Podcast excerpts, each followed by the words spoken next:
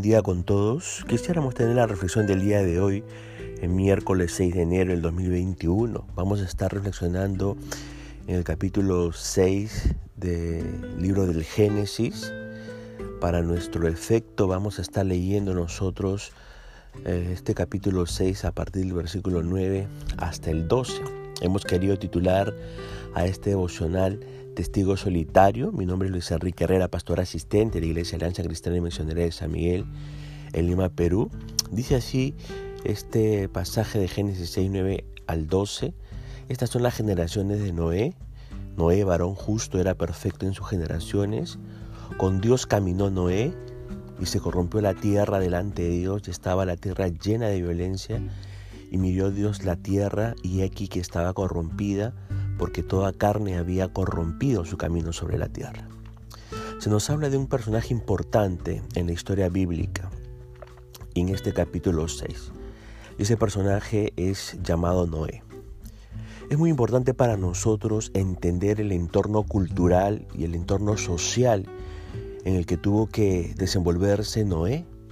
La Biblia hace una descripción horrible del grado de maldad al que habían llegado sus contemporáneos.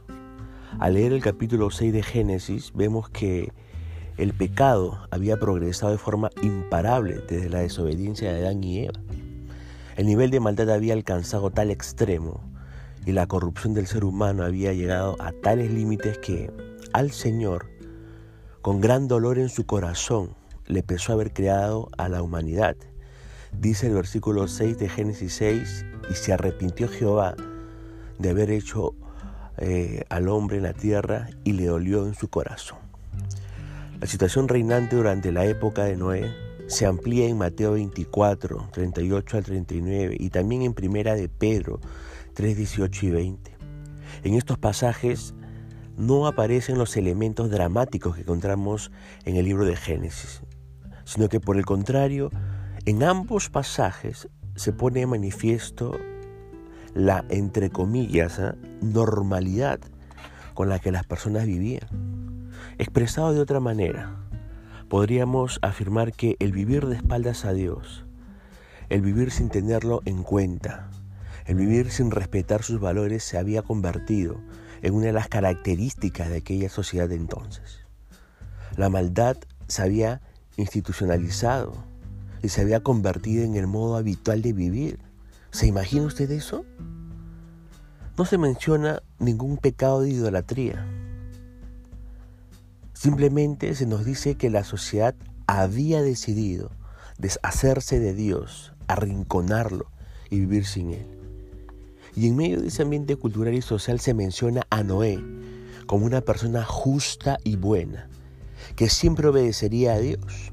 El vocablo perfecto significa completo, lo que implica que no era un hombre equilibrado, es decir, entre comillas, completo en su carácter.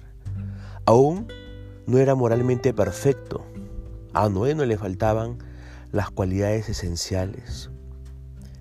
Si viviese hoy, Noé sería considerado una, entre comillas, persona completa. Posee una paz interior que sobrepasa a cualquier persona. Con respecto a lo espiritual y moral, no estaba por encima de cualquiera de sus contemporáneos. Además, Génesis 6.9 dice, con Dios caminó Noé. Como resultado de su caminar con Dios, Noé fue el instrumento empleado por Dios para la salvación de su familia.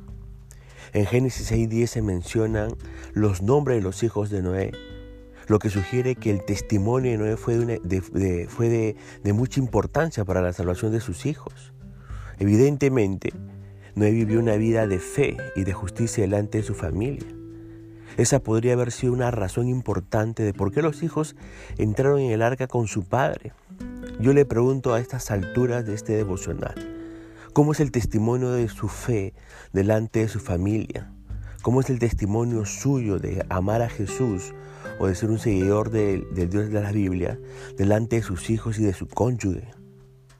Yo espero que sea un buen testimonio como el que reflejaba este personaje de Noé, por supuesto que, como todos los humanos, Noé fue un pecador, pero fue un hombre maduro en su fe, un hombre maduro en su carácter.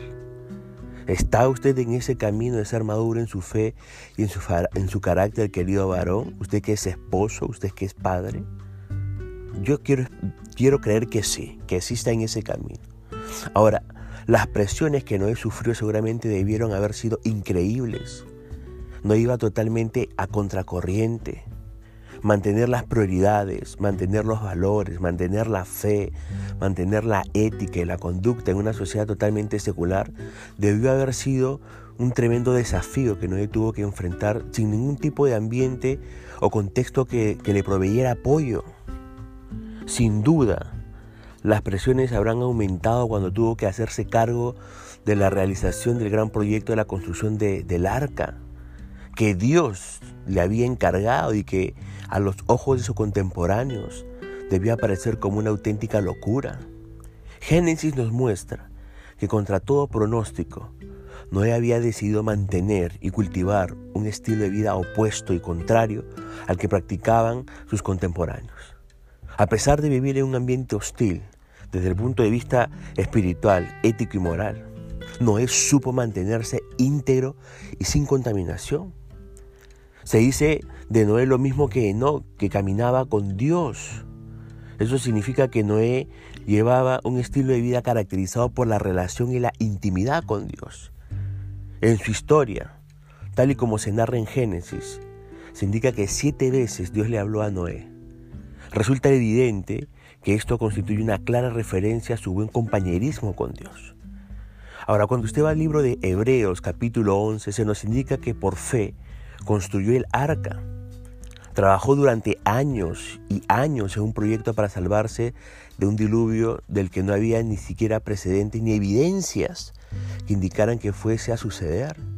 Invirtió muchos años de su vida, gran cantidad de recursos y tal vez lo que quedaba de su reputación construyendo aquella arca.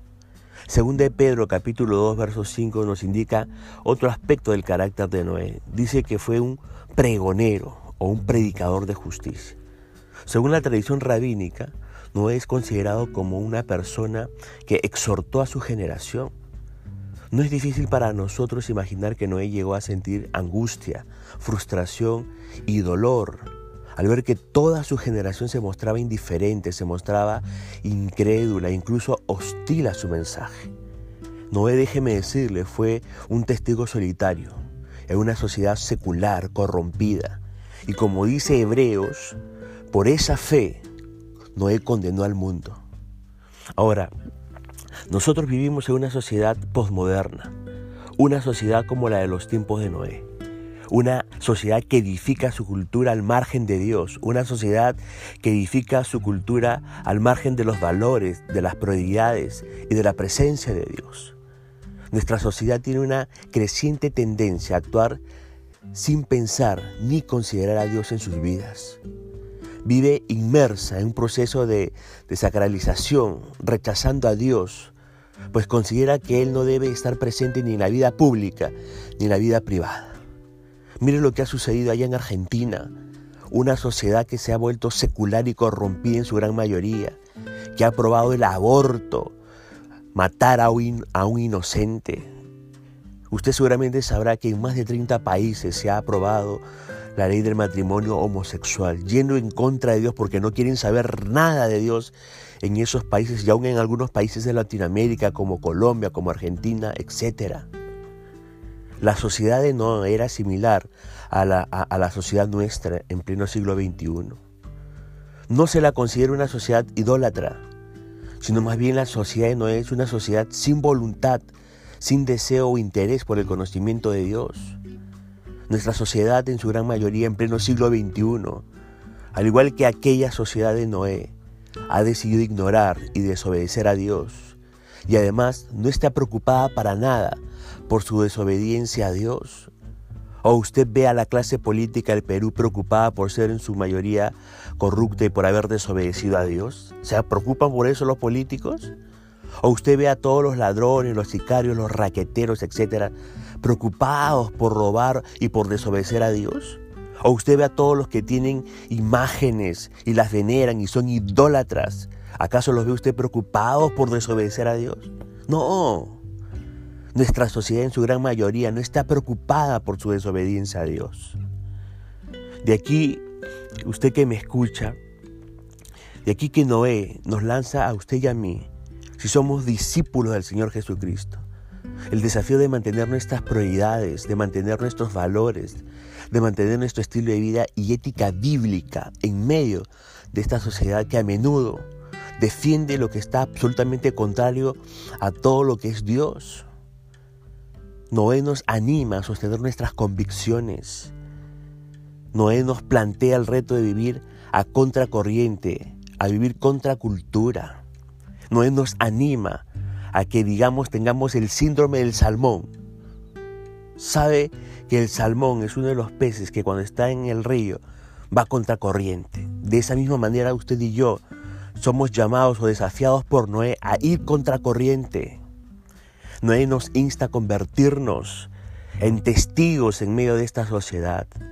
Muchos de nosotros tal vez tendremos que ser como Noé, testigos solitarios, testigos de la verdad de Dios en medio de un contexto burlón, en medio de un contexto indiferente e incluso en un, contexto abiertamente hostil contra el Evangelio y contra el cristianismo, como lo hacen muchos de nuestros hermanos perseguidos hoy en día en diferentes partes del mundo. Noé nos insta a anunciar la fe en medio de nuestra generación incluso si no recibimos una respuesta positiva y no vemos ningún fruto. La labor del testigo es dar razón de las evidencias y de la verdad. Esa es nuestra tarea si somos testigos de Cristo. Ya es responsabilidad de aquel que escucha y juzgue y imita un veredicto.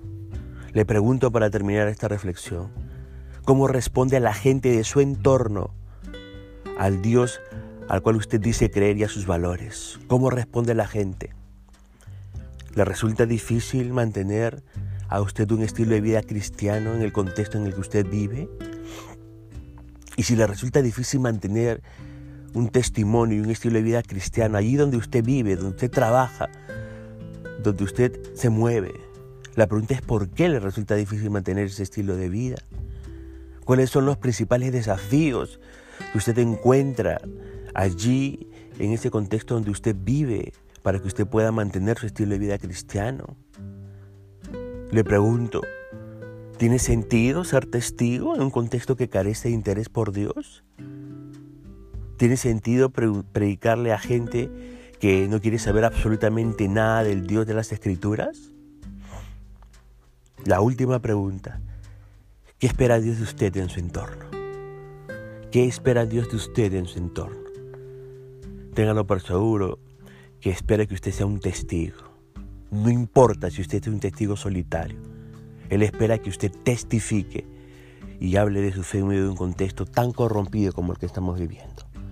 Ponemos punto final a la reflexión de este día, deseando que la gracia y misericordia del Señor pueda alcanzarle a usted y a su familia.